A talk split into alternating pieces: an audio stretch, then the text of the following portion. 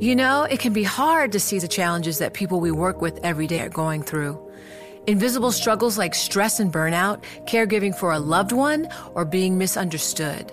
But insight, awareness, and empathy will help us better see the issues they're dealing with.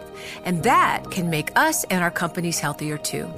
I'm Holly Robinson Pete. Join us on The Visibility Gap, a new podcast presented by Cigna Healthcare. Download it wherever you get your podcasts. From Silicon Valley to Wall Street, the promise and perils of artificial intelligence are playing out on the world stage. But what will the next phase of AI adoption look like? Which companies, from big tech to startups, will dominate? And where do the risks and unintended consequences lie? I'm Emily Chang. Join me at Bloomberg Tech in San Francisco, May 9th, to answer many of the industry's burning questions, alongside Snap's Evan Spiegel, Xbox President Sarah Bond, OpenAI's Brad Lightcap, top researcher Dr. Fei Fei Li of Stanford, and many more. More details and just a few tickets left at bloomberg.com/techsf.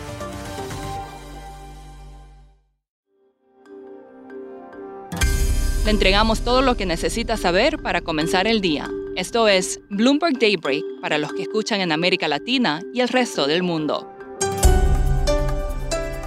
Buenos días y bienvenido a Daybreak en español. Es 7 de marzo de 2022, soy Eduardo Thompson y estas son las noticias principales.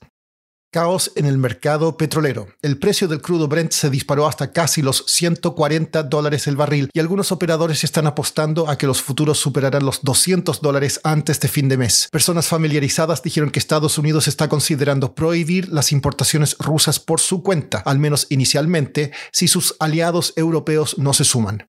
Estados Unidos está luchando para encontrar alternativas al crudo ruso. Dos altos funcionarios habrían conversado con Venezuela para discutir suministros, dijeron personas familiarizadas. Axios informó que asesores del presidente Joe Biden están considerando una visita a Arabia Saudita para convencer al reino de producir más. Mientras tanto, Irán avanzó hacia un acuerdo nuclear, lo que puede permitir que se reinicien sus exportaciones oficiales de petróleo.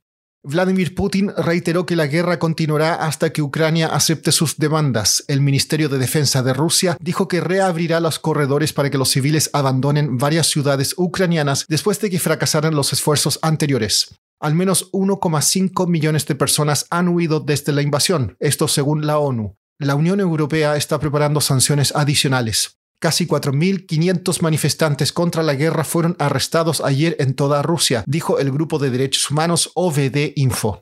Siguiendo con los coletazos de la guerra, Moody's recortó la calificación de Rusia aún más dentro del territorio basura. Putin decretó que el país y sus empresas podrán pagar a los acreedores extranjeros en rublos y casi todas las economías ya están viendo caer el comercio internacional, esto según el Instituto Kiel. Rusia es la más afectada con una caída proyectada del 11,8% en las exportaciones en febrero respecto del mes anterior.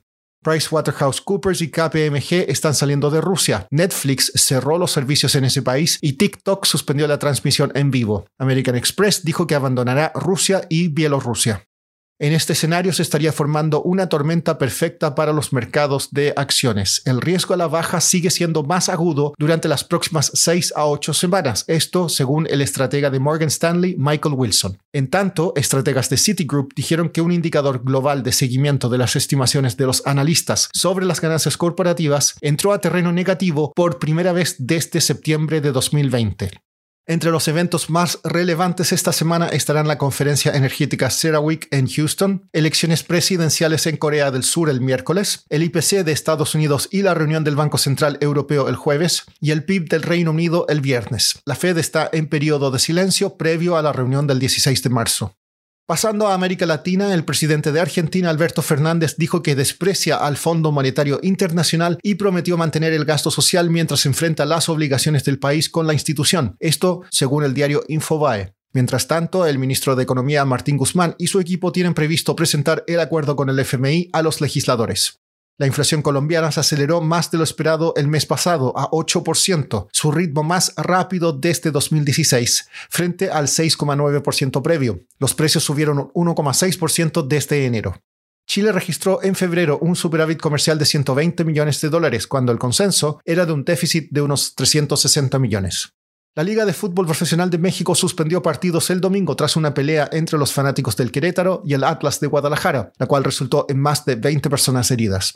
Por último, Sky News informó que la familia Ricketts, propietarios del equipo de béisbol Los Cachorros de Chicago, están considerando una oferta para comprar el Chelsea Football Club. El propietario del Chelsea, el magnate Roman Abramovich, puso a la venta el club. Eso es todo por hoy. Soy Eduardo Thompson. Gracias por escucharnos. Para conocer todas las noticias que necesita para comenzar el día, revise Daybreak en español en la app Bloomberg Professional. También puede personalizar Daybreak para recibir las noticias que desee. Eso es todo por hoy. Sintonice mañana Bloomberg Daybreak